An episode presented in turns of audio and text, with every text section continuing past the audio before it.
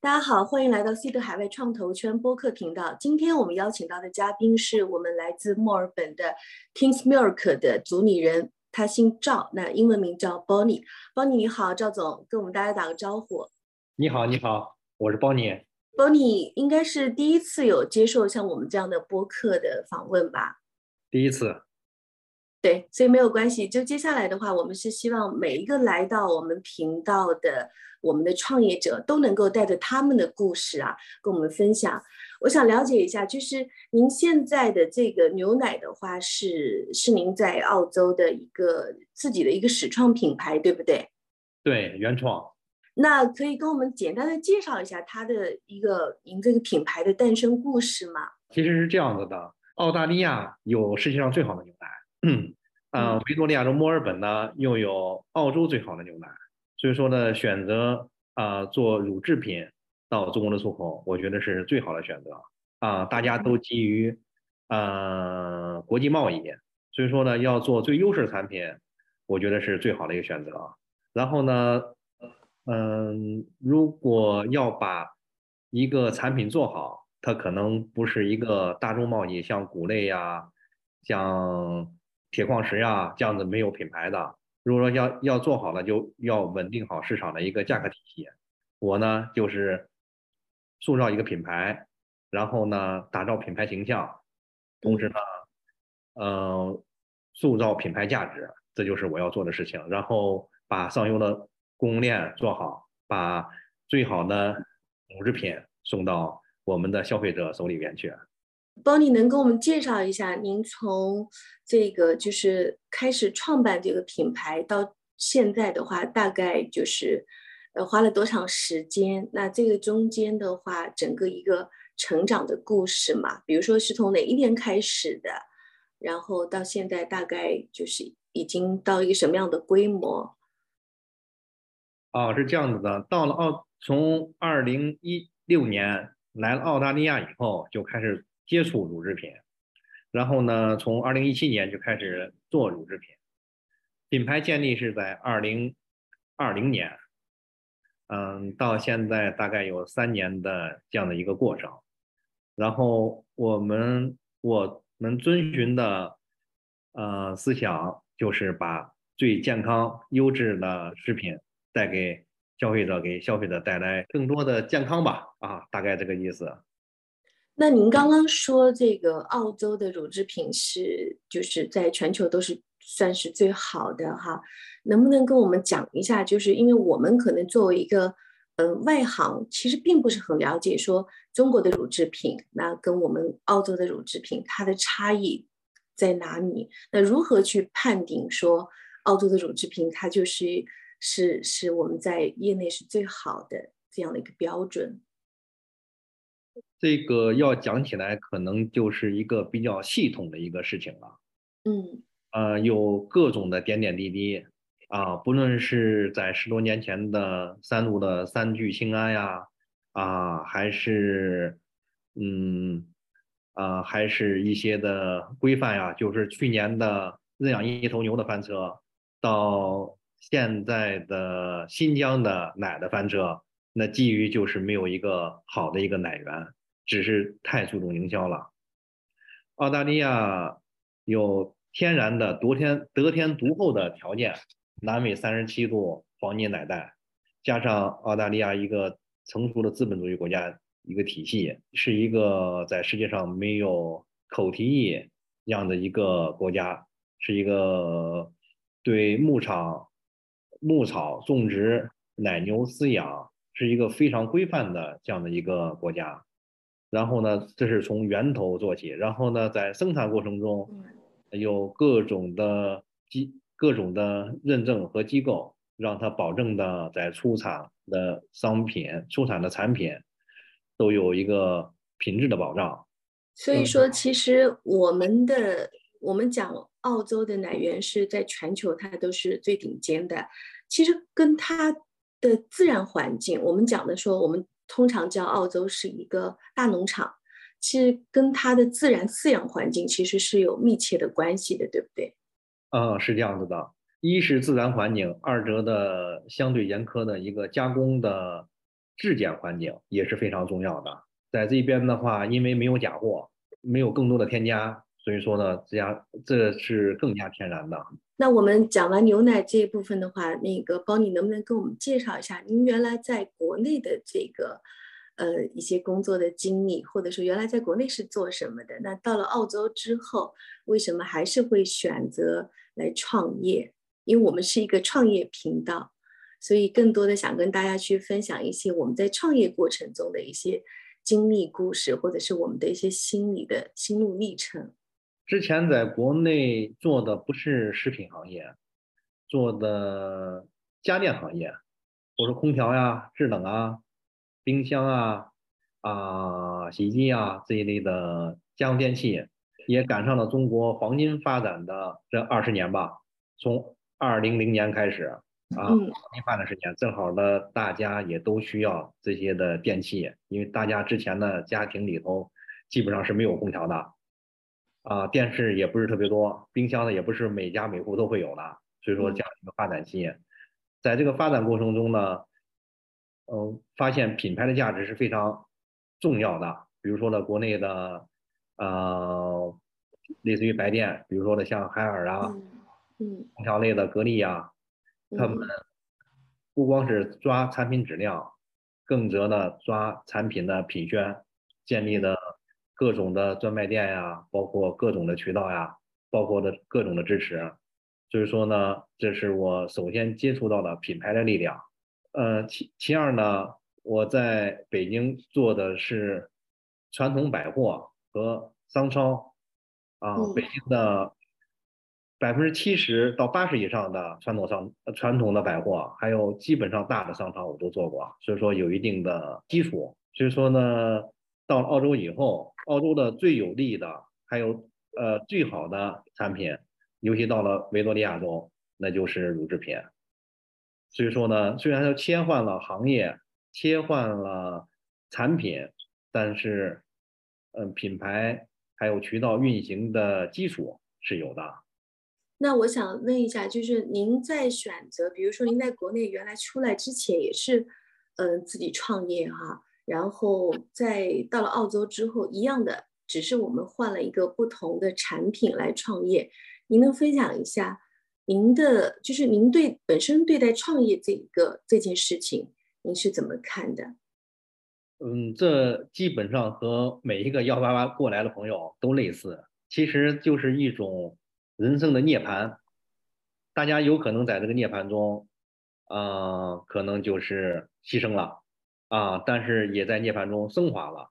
因为大家都要从零开始，在一在一片陌生的国土上、陌生的土地上、陌生的行业里头，从零开始，所以说大家要有一种归零心态。但是这边土地是肥沃的，只要大家努力耕耘，都是有所收获的。那这个过程中的话，也就是您是比较的，就是不论是在国内还是在国外，其实对你个人而言的话，创业这件事情是你。一直的比较坚定的一条路，可以这么理解吗？啊，是这样子的，因为可能是热血青年吧。那您觉得在创业的过程中，难道就是我们在创业的过程中，您觉得我们除了热血以外的话，还有哪一些我们的这个就是要考虑的一些因素？比如说，我们其实真正在落地的时候，是需要有有很多的。点聚到一起，最后你来做这件事情，还是你觉得说，我只要有一腔热血，我先做了再说？各种情况可能都是有的。首先呢，要有一种归零心态，要努力拼搏的精神，这是必不可少的。其二呢，不要把自己想象的更加聪明，比别人更聪明，啊，要要要努力去做，啊，一点点去实践，也不要想的。马上异想天开，一下一口吃成胖子。呃，通过不断的基础，呃，不断的积累，打下坚实的基础，慢慢的就能发展起来。不论是在任何行业都是一样的。您的乳制品在这个疫情的二零二零年的时候才开始创办哈，那这个期间的话，选这样一个时间节点的话，是不是还是比较艰难的？是的呀，因为中澳的关系。对我们这块是有很大影响的，然后在比较艰难的时候，就是在去年啊，国内的疫情，很多货都在仓库里头放着，然后呢，仓库被封着，几个月出不来，因为乳制品的保质期比较短，呃，只有一年，然后到了国内呢，可能只有十个月多了，再加上库房再放上几个月，大家对乳制品的保质期还是比较在意的，所以说呢，嗯。一些渠道呢，因为也没有办法正常的去正常的去销售，所以说呢是有很大压力的。但是这条路是正确的，因为这个这是给大家带来更多健康的一个产品，也是它的澳洲的一个优质产品，非常优质产品。呃，只要方向没有错，只要是努力的、坚定的走下去，调整好自己的战略。都是没有问题的。我听出来，您是一个其实，在创业过程中，即便是遇到任何的，呃，困难或者是大环境，哪怕对您造成一定的影响的时候，也是依然会选择积极的去迎难而上，或者说对这些问题，对你来说的话，都是可以去正面的去面对它的。那可不可以跟我们分享一些，就是在碰到实际困难的时候，你是怎么去度过的，或者说？包括心态呀，包括我们的方法，或者说还有怎么去突破当前这样的。比如说，在两千二零二零年刚刚开始的时候，那那个时候可能澳洲相对来说它的呃疫情没有像中国控制的那么的好，因因为我知道澳洲也有两年的时间，有分别有很多次的这个封城，对吧？那是不是说？呃，反而在二零二二年，就是去年的时候，澳洲的整个解封了，但是国内反而封上了。那其实两边政策的变化，对你的这一份事业来说，它都是有影响的。就是碰到的一些实际的一些我们的困难，或者碰到的一些事情，当时是怎么去解决，包括我们心理上的一些变化。啊，其实这个很简单，因为我们我打造的。这个平台是一个开放式平台，呃，我们的客户啊，其实更确切切的说，都是合伙人。然后呢，有难大家共担，这样子的话就把风险放啊放小了。然后呢，我一直在打造一个开放式的一个体系，让更多的朋友能从事到这个行业里边来。然后呢，嗯，对大家来说。都努力一点，这个问题就能得到解决。啊，像去年遇到的问题，也是通过这种方法得到的解决。因为我们我们的呃客户，也就是我们的每一个小伙伴，然后大家都在努力的来做这件事情，这个问题就自然就解决了。所以说，目前您在国内采取的这种呃模式的话，是一种呃代理式还是？呃，一种就是模式是怎样的？可以给我们介绍一下吗？我们没有设总代理制，而是用的更呃，就是另外一一种的不同的方式来做的。也就是说呢，每一个每一个客户呢，每一个合作小伙伴呢，其实都是都是我们的代理，也都是我们的合作伙伴。嗯，啊，大家在发展过程中都把这个事业当成自己的事业来做。这个呃问题就比较简单了，然后有很多的小伙伴在零售、在在销售各个方面都是强于我、优于我的，啊，我只是把我的优势发挥出来了，让给每个小伙伴更多的资源和平台，推动大家一起来做这件事情。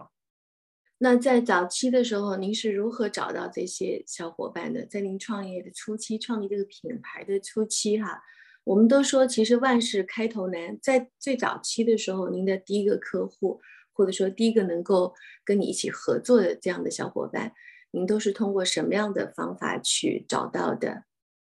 在开始做这些的时候，我们就是一个团队，而不是一个人的买卖。而是这是一个集体的一个行为，基本上在开始之前，我们已经做了做了很很做做好了充分的准备。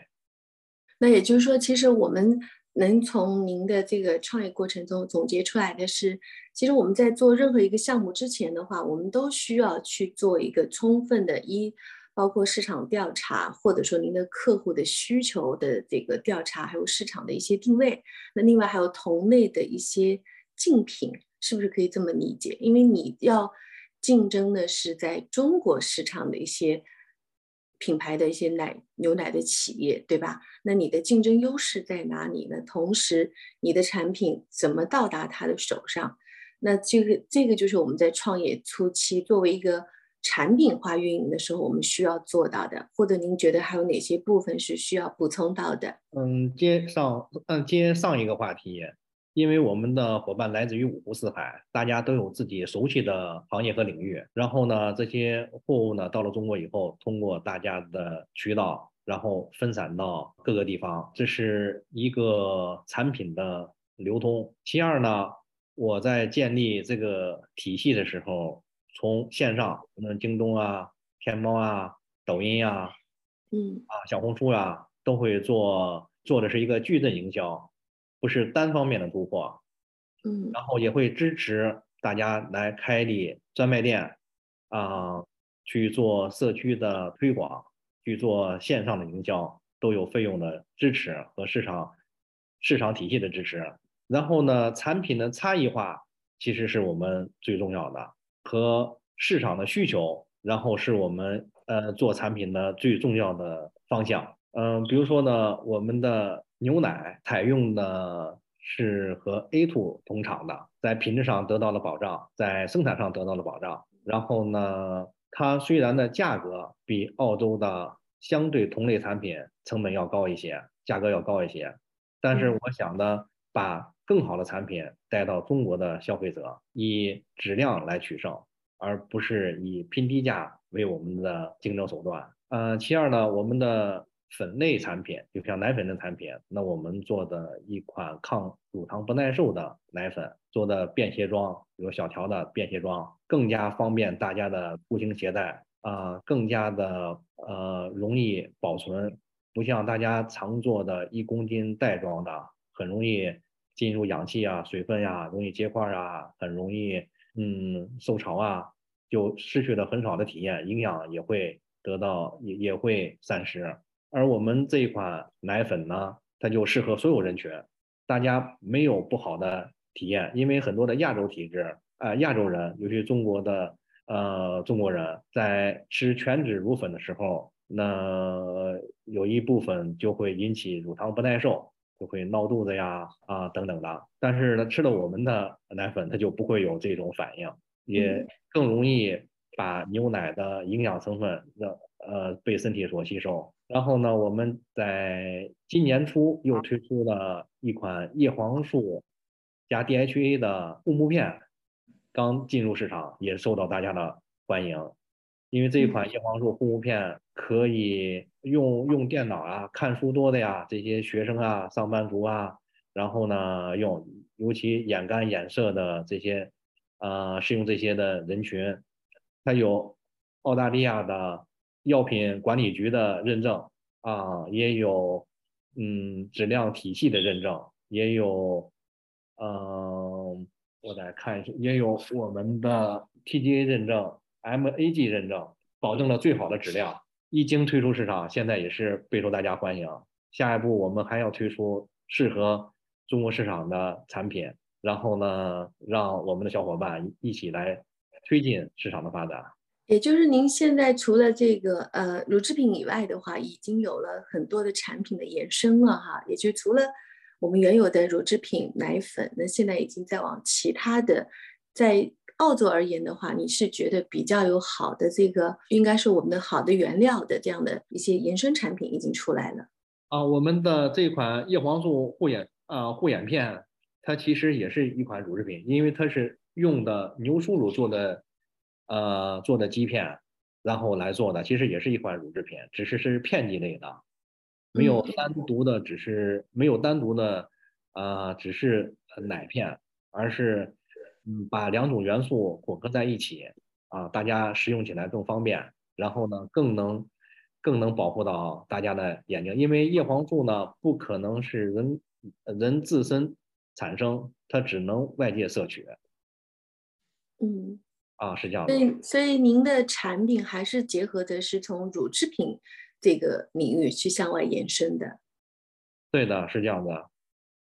今后的话，您的这个整个产品线哈，是还是围围绕着这样的一个宗旨嘛，就是以乳制品为主轴向外去延伸。呃，是是这样的，是这样的吧。那我想问一下，呃，宝妮，您这边的话，现在的呃，在国内的市场的这个规模，我们用百分比来算的话，从创业初期到现在的话，它的一个增长的话，大概百分比在多少？百分比是很难很难说的吧。嗯，然后呢，用倍数可能会好一些吧。可以，我想如果问到具体的数额，会比较涉及到隐私的部分，所以我就想来问问这个百分比，可以给我们呃收听节目的一些朋友来去对您这个行业有一定的呃了解。那当然，他们也有可能不一定会来做这个乳制品的行业。大家在创业的时候，跨行业的学习其实是非常重要的，有一些数据是可以来。大家可以参考一下的，用倍数也是可以的。哦，目前的倍数可能是之前第一年的倍数大概是五倍吧，但目前的话，我们已经到了第二个阶段，啊，正在向十十倍这个方向发展，这就需要大家共同的努力。所以我从您的这个数据的反馈中，其实也是有一个。嗯，就是得到一个一个数据，会给我一种就是创业的信心。说，其实我们在最创业的初期，最难的就是那一第一年、第二年、第三年，是不是？我们可以认为，我们一般如果能跨过三年以后的话，对一个企业的成长周期来看，它是可以迎来一个比较飞跃发展的过程的。在我看来，大大体是这样的，就看基础打了牢不牢。如果说基础牢了，啊，有天时，有地利，加上无数的人和，就没有不成功的。您在澳洲这个市场有考虑过说，因为我们都知道哈，像澳洲这边的话，空气好，这个人文也非常的棒，天气也不错。其实很多人我们到了这边，都是会觉得说，它的商业已经非常的饱和发达。有很多小伙伴会跟我聊到说，觉得到了这边不知道做什么，但是。呃，我们的节目呢来的几乎都是一些创业者，也有人会说，我们就觉得这片市场它还是充满了机会和希望的。对这个看法，您是怎么看待的？就两种不同的看法。有人觉得这边是没有太多的创业机会的，但有人觉得这边澳洲虽然是看起来比较的悠闲，但事实上它也是充满了机会。啊，是这样子的。澳洲呢是一个比较规范的、发达的资本主义国家，嗯，呃，它不如，呃，不像非洲一样，是充满了冒险和另外一种刺激的另外一种的机会，而是这边的应该是更加扎实的，啊，去努力的落地，努力的生根，努力的发芽，才努力的向上生长开花。不可能一到这儿就马上就会爆破啊！所以说呢，有些观念是要改改一下，可能会更好。要把自己跌入尘埃，慢慢的和这个社会呃融合成一体，才能找到更好的机会。机会呢，也总是留给准备好的人，有准备的人。这是一个谚语，也其实一个也是一个俗话。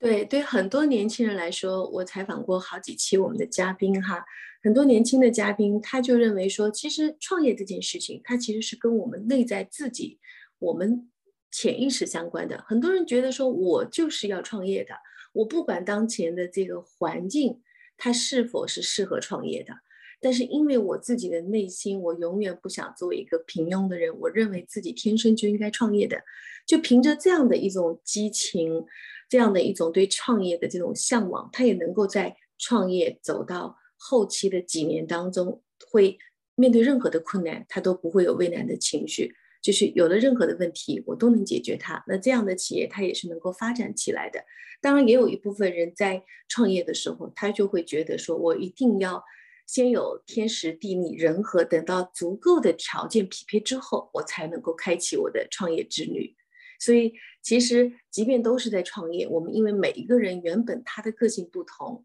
所以我们的看法也是不一样的。那作为我们节目的话，其实也是希望通过我们每个人他创业的这个外壳的内在，他的思想、他的想法、他对创业这件事情他自己的一些感悟，能够带给我们更多听节目的一些我们的一些朋友，可能让他们会有更多的思考。嗯，是这样的。如果说想走一点点捷径的话，那就是他的判断力啊，每个创业者的判断力，如何跟上行业的发展，跟上地区的发展，还有呃跟上一个合适的团队，这样子的话，呃，创业还有成功的几率就会更大一些。但如果呃相悖，嗯，只是。只是依靠自己的聪明才智，这往往有可能就会是大家常说的坑。就您个人而言，我呃听到您的介绍，您在国内其实也是做这种嗯比较传统的这样的一种嗯商业的形式哈，然后在澳洲同样也是在做实实在在的做这个产品，做一个品牌，把它通过渠道送到消费者的手中。那您个人而言的话，如果说我们不做这个实业的话，就如果您现在在比较有余力的情况下，您还比较看重其他有哪些行业是可以适合创业者去做的？嗯，其实要看每一个创业者自己的呃资源，还有自己的个人的具体情况，这个其实没有标准答案的。一般就像国内讲成功学的啊讲师一样。他只能讲，但实际上不能适合任何一个人。不论说大家说马云成功也好，可能在中国也很难再出现第二个马云。这个情况是类似的，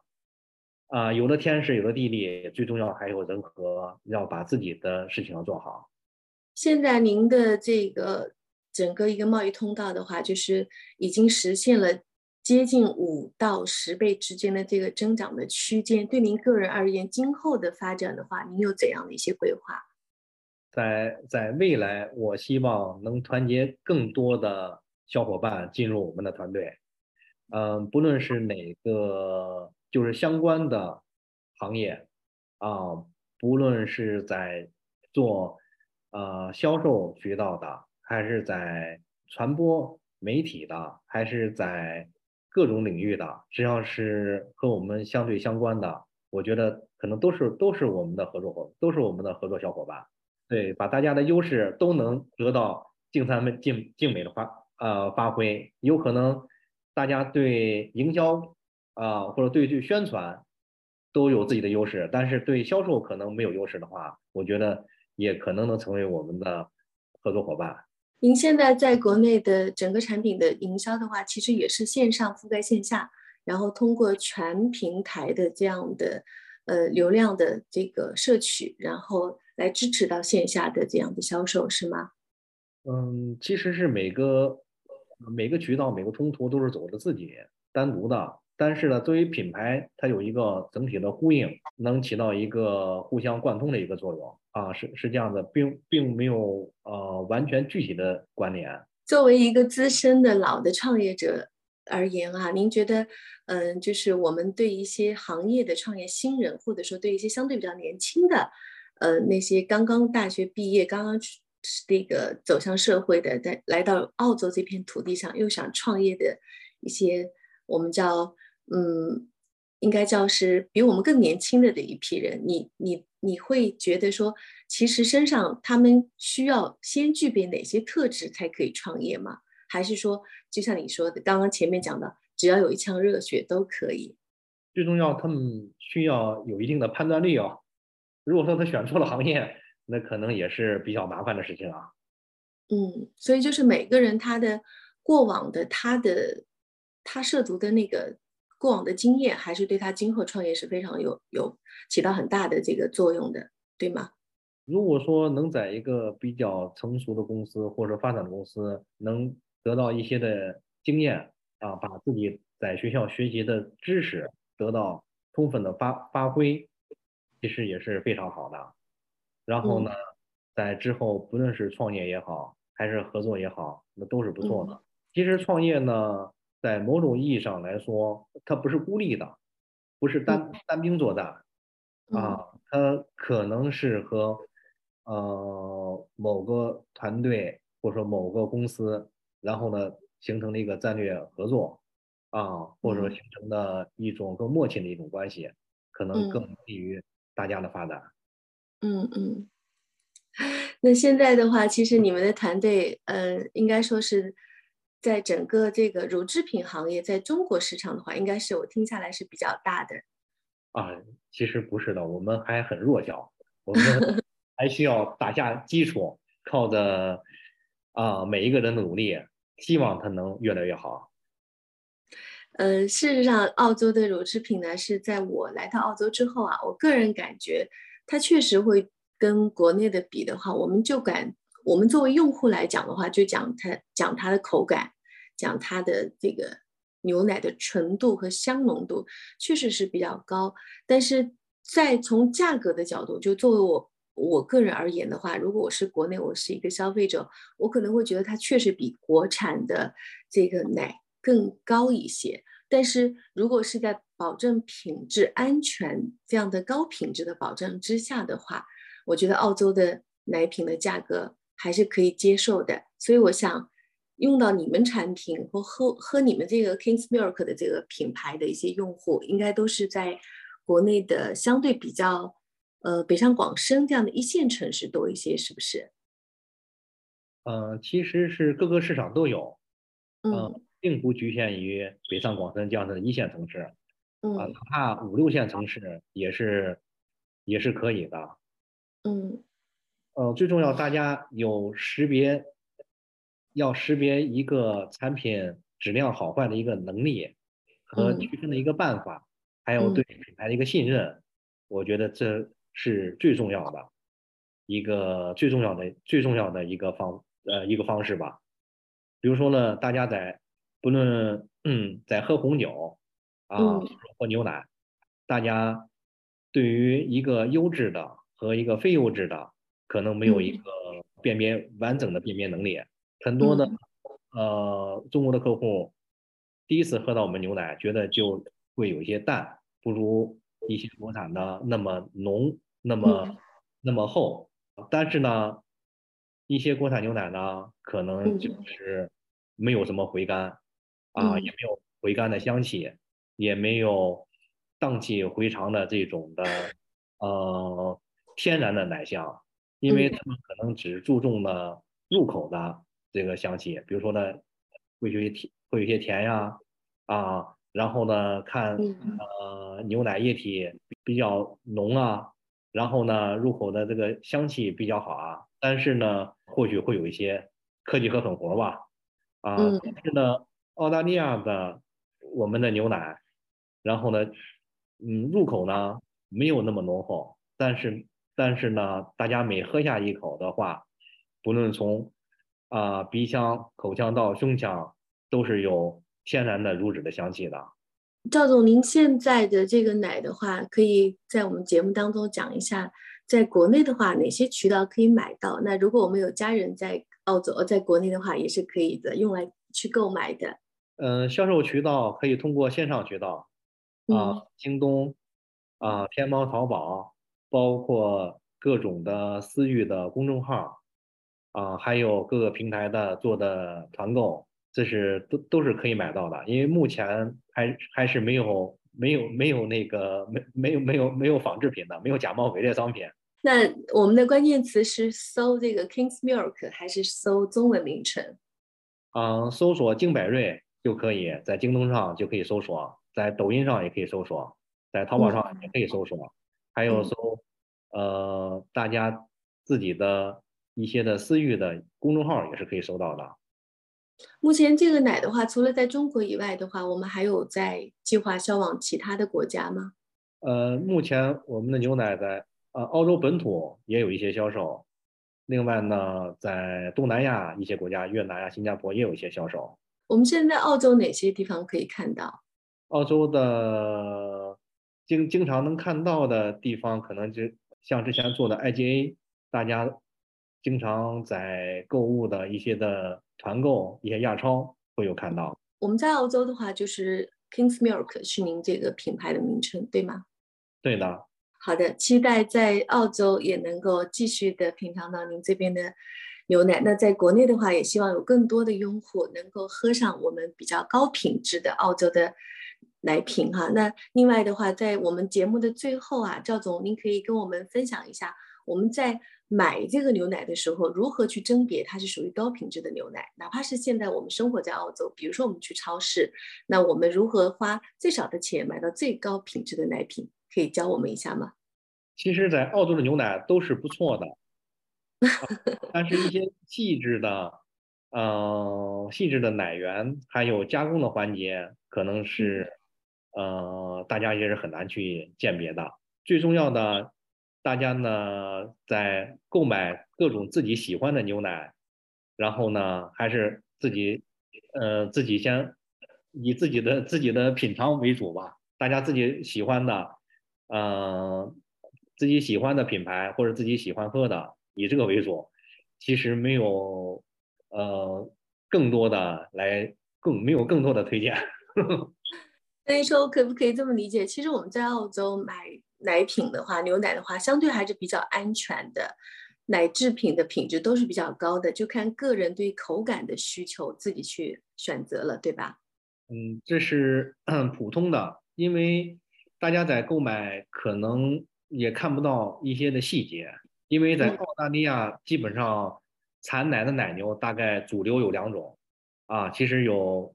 大概四五种。嗯，一般比较多的产奶量比较大的就是荷斯坦牛，也就是黑白花的牛。嗯啊，这个呃这这个这个品种的牛呢，年产量比较大，但是呢，相对来说呢，乳脂含量稍微低一些，还有嗯乳糖含量高一些。嗯嗯，相对成本低一些，但是像高品质的，比如说呢，像 A two 牛奶，它用的就是呃 A two 牛。嗯，在某种意义上来说，也就是泽系牛或者尖酸牛。嗯，这个牛呢，个头小，年产年产奶量会低一些，但是它的乳脂含量高，乳糖含量低，这个牛奶大家更容易接，更容易吸收和接受。呃，也就是国内常说的 A 图酪蛋白吧。嗯，嗯，然后呢，这款牛奶的价格就相对偏高一些。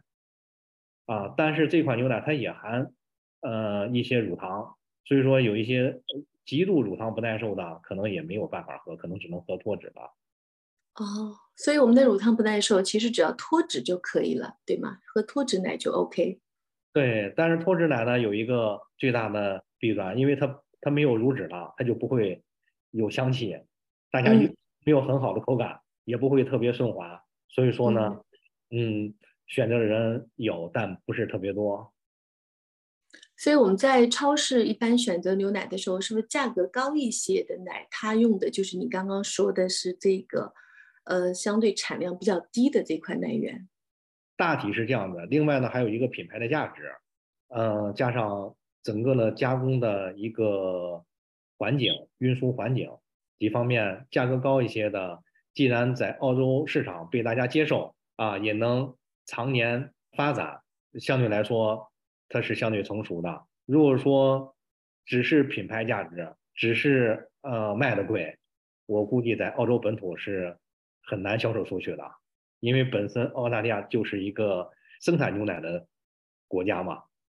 我听下来总结一下，其实我们在澳洲的话，选择乳制品的话，相对还是比较简单的，不用去担心我们喝到的是一些。不是特别好的，或者科技狠活比较多的一些这个奶制品哈，所以大家就是最后放宽心，根据个人的喜好，然后根据我们的预算来进行选择，对吗？是的，嗯，好的，今天非常感谢 Bonnie 来到我们的节目哈，期待我们下一次能够呃在其他的我们的就是日常消费的一些环境里面能够买到我们的 King's Milk，那也是祝福你的。King's Milk 会给我们国内越来越多的用户输送到他们的手上。那也感谢大家收听本期节目。如果你也关注海外创投圈，请关注并且分享我们的节目，让更多的创业者碰撞在一起。好，帮你再见，拜拜。